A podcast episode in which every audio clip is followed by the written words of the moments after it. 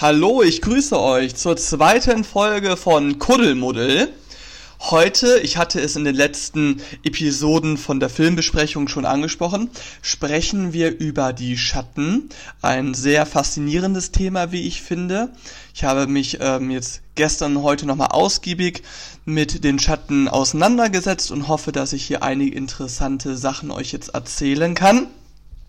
Bevor wir beginnen, ähm, möchte ich mich nochmal für die Rückmeldungen bedanken, die ich jetzt erhalten habe und auch gerne andere Zuhörer dazu einladen, wenn sie irgendwelches Feedback mir geben möchten, dass sie das sehr gerne tun können. Ich weiß ja nicht, wo ihr überall zuhört, ob ihr ähm, das eher auf YouTube macht oder Spotify.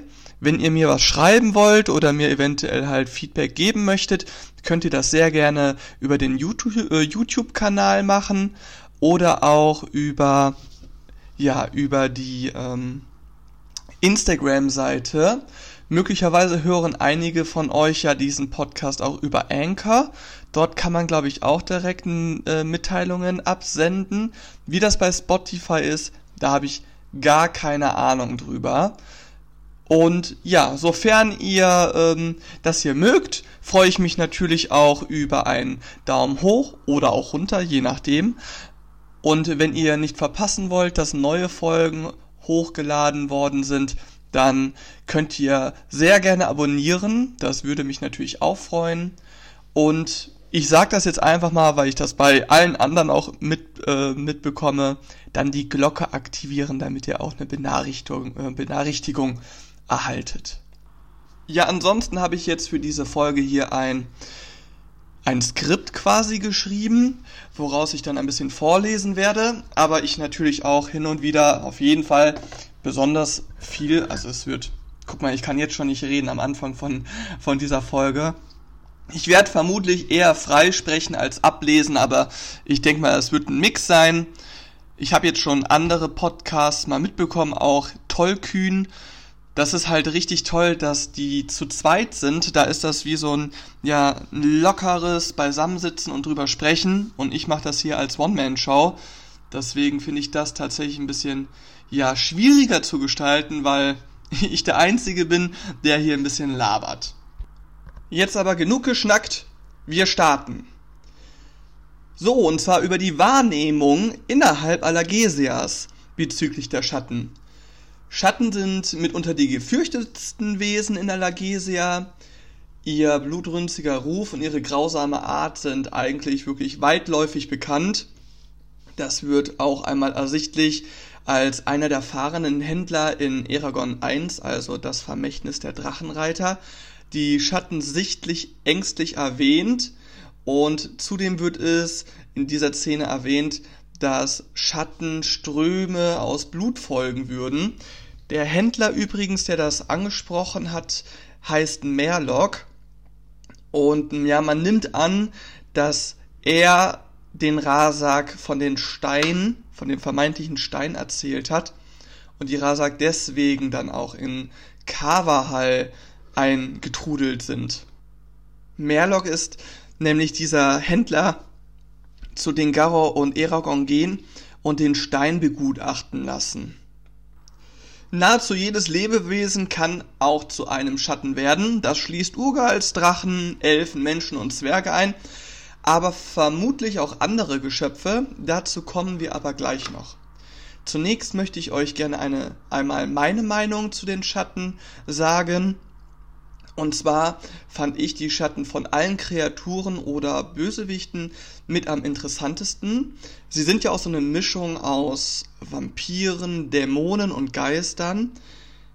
Und so wie Pauline die Schatten und insbesondere auch Dursa beschreibt und ähm, ja mit seinen äh, Worten bebildert, sei es ihr bloßes Auftreten oder auch wie die Welt auf sie reagiert, hat man ein sehr gutes und ja intensiv gezeichnetes Bild von ihnen, aber sie bleiben trotzdem geheimnisvoll, mysteriö mysteriös und furchteinflößend. Also neben den Rasak finde ich wirklich wirkt Dursa oder wirken die Schatten im Allgemeinen furchteinflößender als Galbatorix.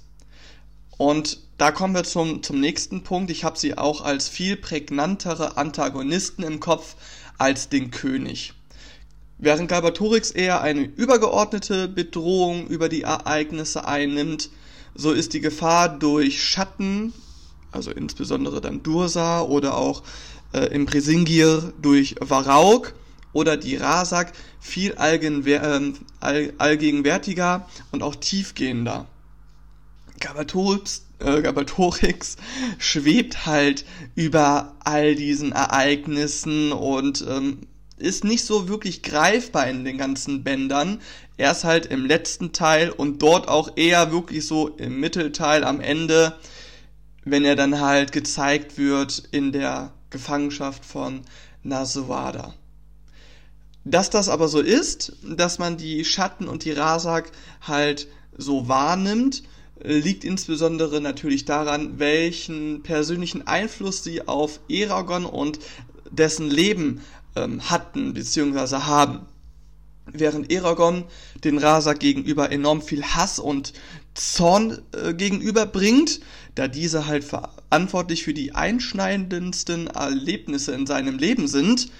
Da muss man halt nur mal kurz Garos Tod erwähnen, Broms Tod oder seine Flucht aus Kavahal, die ja wirklich wegen den Rasak zum großen Teil bedingt waren, äh, bedingt war oder auch die Zerstörung später von Carvajal. Und von Dursa ist er halt regelrecht traumatisiert wegen des Kampfes gegen ihn und der Verletzung, die er dann davon trägt und die ihn eine ganz lange Zeit begleitet und ja sein Leben wirklich sehr beschneidet und ähm, auch einen ganz starken Einfluss auf seine Psyche hat. Das merkt man insbesondere daran, als in Brisingir, also in das Erbe der Macht, Varauk beschwört wird. In diesem Moment ist Eragon einfach von blanker Panik, von blanker Furcht erfüllt, weil er direkt wieder an diese traumatischen Erlebnisse mit Dursa erinnert wird. So, aber was genau ist jetzt ein Schatten und wie entsteht der überhaupt? Also man kann eigentlich simpel zusammenfassen, ein Schatten ist eine Verschmelzung eines Leben, äh, Lebewesens. Eine humanoide Form ist nicht zwingend erforderlich tatsächlich, aber dazu später nochmal mehr. Mit einem oder mehreren Geistern. Das kann freiwillig geschehen. Laut Angela zum Beispiel unterwarfen sich einige magische Benutzer bereitwillig der Kontrolle von Geistern, um größere magische Kraft zu erlangen und wurden halt so zu einem Schatten. Es kann aber auch unfreiwillig geschehen. Zum Beispiel, wenn ein Zauberer die beschworenen Geister nicht mehr kontrollieren kann, da diese zu stark sind oder er halt keine Kraft mehr hat, sie zu steuern und dann, ja, besetzen diese Geister ähm, halt den Zauberer. In einem solchen Fall wird der Zauberer in der Regel aber nur von einem oder mehreren bösartigen Geistern besetzt, denn nur ein solcher bzw. solche würden die Gelegenheit willkommen heißen und ein lebendiges, ähm, also ein lebendes Wesen besetzen. Wie man in Brisinge gesehen ähm, hat, können aber auch mehrere Zauberer bewusst böswillige Geister beschwören und in einen Körper schleusen, um einen Schatten gezielt zu erschaffen. Sie können ihn zwar gezielt erschaffen, aber, soweit bekannt, nicht kontrollieren. Weshalb ein solches Unterfangen ja, eigentlich schon einem, äh, einem Selbstmord gleicht, der entstandene Schatten könnte nämlich sofort jeden umbringen, der in der Nähe ist. Allerdings könnten die beschworenen Geister auch zu mächtig sein, sodass neben ja, einer Schattenerstehung äh, ähm, auch andere Szenarien denkbar wären. Ja, und ich habe jetzt halt ganz oft das Wort Zauberer in den Mund genommen, und das ist ein ganz interessantes Thema. Paulini hat nämlich schon eine etwas komplexere Logik der Magie in seiner Welt umgesetzt und auch, ja, mehrere Begrifflichkeiten äh, benutzt, um die dann darzustellen. Und da mache ich jetzt mal einen kurzen Ausflug mit euch. Und zwar in das mystische We Wesen der Grammarie, der Magie. Und zwar gibt es da unterschiedliche Bereiche, wie man Zugriff auf die Grammarie hat, die im Grunde eigentlich nur, ja, was heißt nur, Grammarie ist die Manipulation von Energie. Und da gibt's halt, wie gesagt, verschiedene ja, Bereiche, wie man dazu kommen kann. Im Englischen gibt es da halt ganz explizite Wörter, die, ähm, die Paulini benutzt, um das darzustellen. Und im Deutschen musste man da nochmal ein bisschen genauer unterscheiden. Und zwar gibt es einmal die Magier. Paulini nennt es im Englischen Magicians oder Spellweaver. Und die haben halt eine angeborene Fähigkeit, Magie zu wirken, also die Energie zu manipulieren. Dann gibt es einmal Witches und Wizards. Das sind Hexenmeister bzw. Hexen, die durch Tränke zum Beispiel diese Möglichkeiten erlangen. Und dann gibt es nochmal Sorcerer, also Zauberer. Und hierbei handelt es sich ähm, bei Schatten. Ein Zauberer ist nämlich derjenige, der dann diese Geister ruft, sie beschwört. Und wenn er dann halt, ähm, wie eben erwähnt, das nicht mehr kontrollieren kann, dann ähm, wird er halt zu einem Schatten. Das heißt, ein Schatten ist immer ein Zauberer. So, das eine schließt das andere aber zum Beispiel auch nicht aus. Also ein Zauberer könnte auch trotzdem ein Magier sein. Das sind halt, wie gesagt, unterschiedliche Möglichkeiten, gewisse magische Dinge umzusetzen oder Zugriff auf die Grammarie zu erhalten. Das ist aber doch recht komplex und ich möchte das gerne auch nochmal in einer separaten Kuddelmuddel-Folge mal erörtern, weil ich das auch echt spannend fand.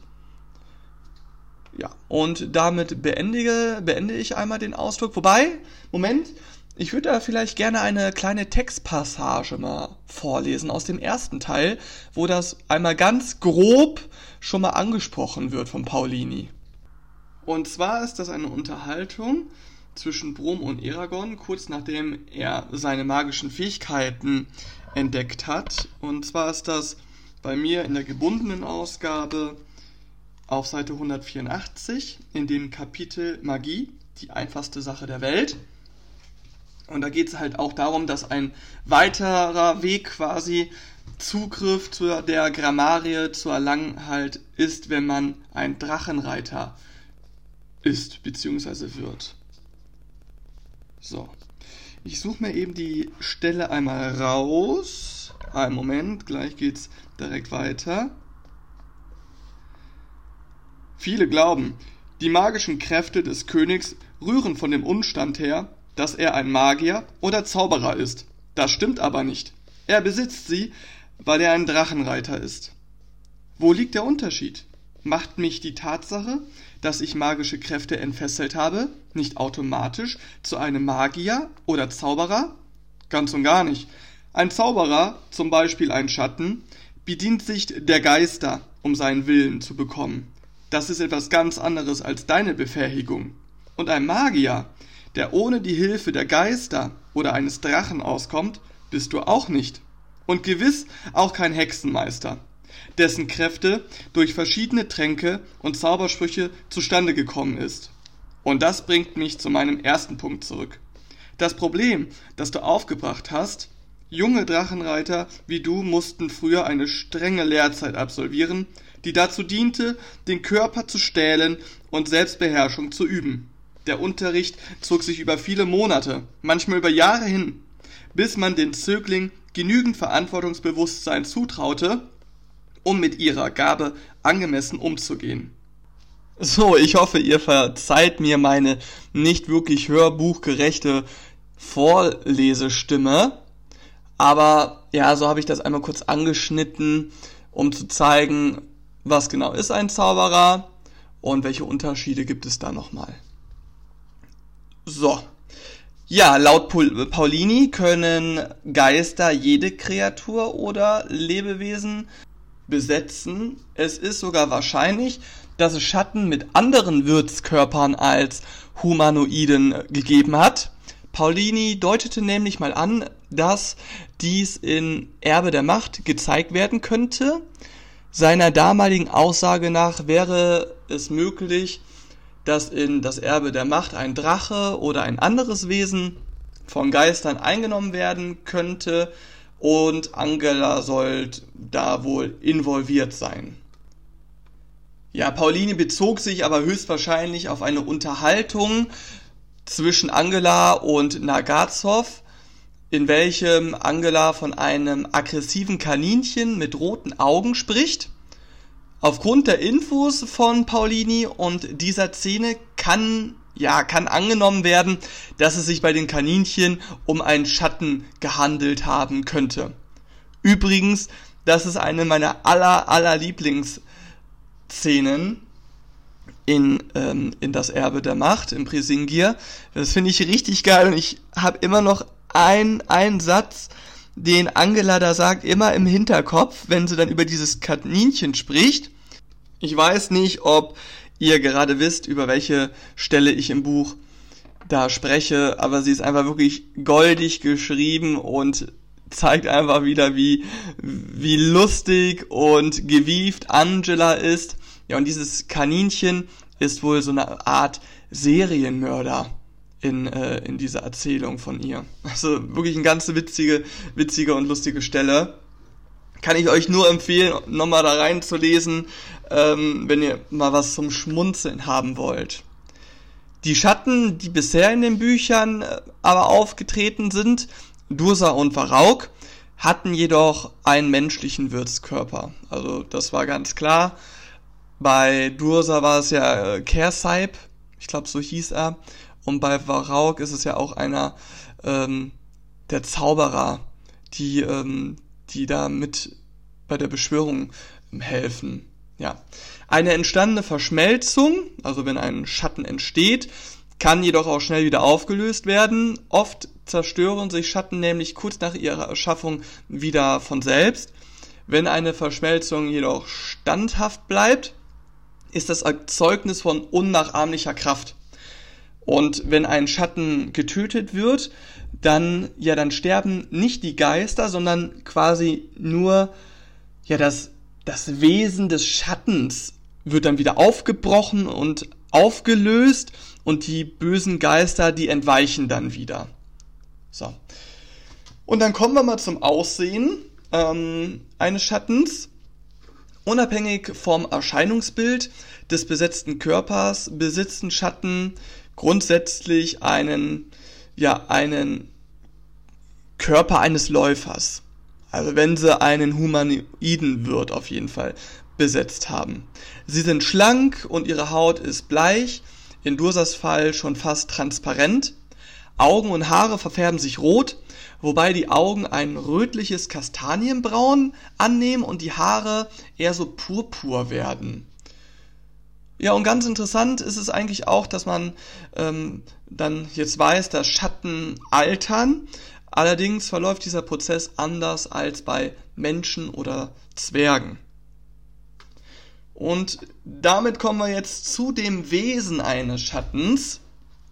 Christopher Paulini zufolge ist es fast unmöglich, dass ein Schatten ein gutes Wesen hat, aufgrund der zwangsläufigen bösartigen Natur der Geister, die einen Körper besetzen würden.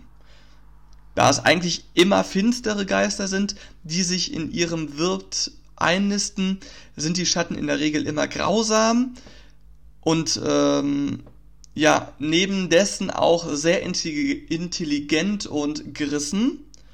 Zumeist ordnen sie sich keinem unter und ja, verfolgen stets eigene Ziele. So war Dursat zum Beispiel ja eigentlich ein Verbündeter von Galbatorix und zeigte diesem auch tatsächlich einige Zauber. Doch er hat sich halt nie wirklich ganz unterworfen und auch als er mit Eragon sich unterhält im Gefängnis, im Gilead, merkt man, dass er stets auch seine eigenen Absichten verfolgte. Und es ist also, es ist eigentlich auch anzunehmen, dass Dursa selbst die alleinige Kontrolle über Allergesia erlangen wollte. Ja, und Paulini zufolge ist der Charakter eines Schattens immer das Erzeugnis der Wesen des beziehungsweise der Geister und dem Wesen des Zauberers. Also da gibt es dann quasi so ein, so ein Mix, so ein Hybrid aus den, aus den verschiedenen Charakterzügen.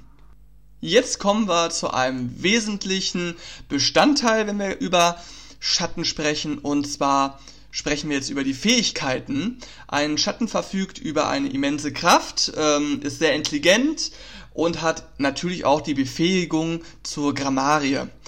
In all diesen Bereichen übersteigt die Fähigkeit, ähm, also die Fähigkeiten eines Schattens, die eines Menschen oder Zwergen. Man kann sie halt am ehesten noch mit Elfen vergleichen. Alle Schatten können Magie gebrauchen. Normalerweise werden halt ja auch nur Zauberer zu Schatten. Und das bedeutet, dass sie ja eigentlich bereits Erfahrung im Umgang mit, mit Grammarie, mit Magie haben, wenn sie entstehen. Also es ist wahrscheinlich der Schatten nach Entstehung ohnehin zu Zauberern werden, weil die Geister, die sie kontrollieren, magisch sind. Der wahre Name eines Schattens würde auch zudem die wahren Namen der Geister enthalten. Also zum Beispiel, wenn jetzt ein Zusammenschluss von mehreren Zauberern ein ja, unbeteiligten Dritten, also normalen Menschen ähm, benutzen würde, um ja die bösen Geister halt dort drin zu bannen, würde ja dennoch ein Schatten entstehen und dadurch würde halt der Schatten automatisch gleichzeitig zum Zauberer wieder werden, weil das ist untrennbar miteinander verwoben, ne? Ja. Nebenbei muss man bemerken, dass die meisterhafte Schwertkämpfer sind hat man ähm, auf jeden Fall auch bei Dursa und Varau gemerkt, wie gut ihr, ja, ich sag das jetzt mal auf Englisch, ihr Swordsplay ähm, ist. Da muss man einfach sagen, das ist mit auf einem Level wie bei den Elfen.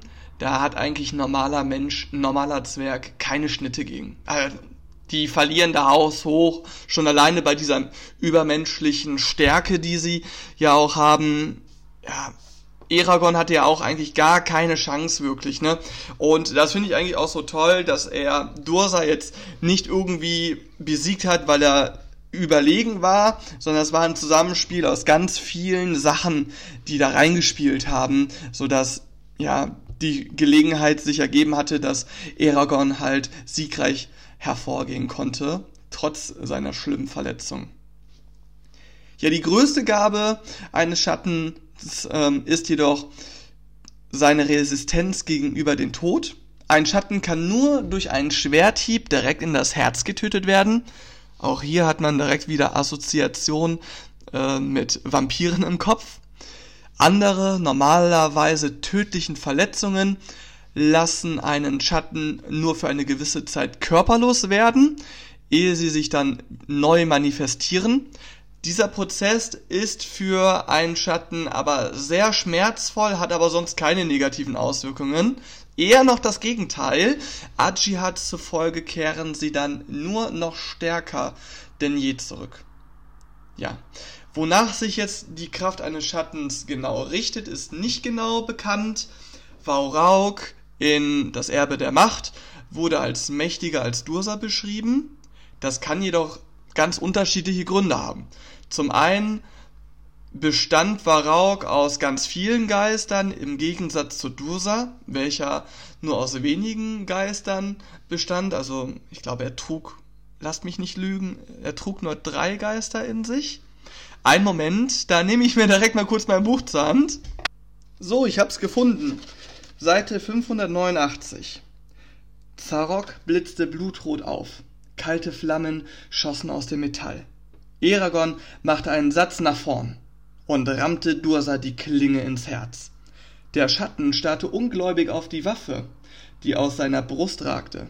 Sein Mund war geöffnet, aber anstelle von Worten ertönte ein gräßliches Heulen. Das Schwert entglitt seinen kraftlosen Fingern. Er packte Zarok und zerrte daran, aber es steckte fest in ihm. Dann wurde seine Haut durchsichtig. Darunter waren weder Fleisch noch Knochen, sondern nur umherwirbelnde, dunkle Muster zu sehen. Er kreischte noch lauter, als diese Dunkelheit pulsierte und seine Haut aufbrach. In einem letzten Schrei riss es ihn von Kopf bis Fuß auseinander. Die Dunkelheit entwich aus seinem Körper und teilte sich in drei eigenständige Wesenheiten, die fluchtartig durch Trondheims Mauern glitten und Fathendur verließen. Der Schatten war vernichtet.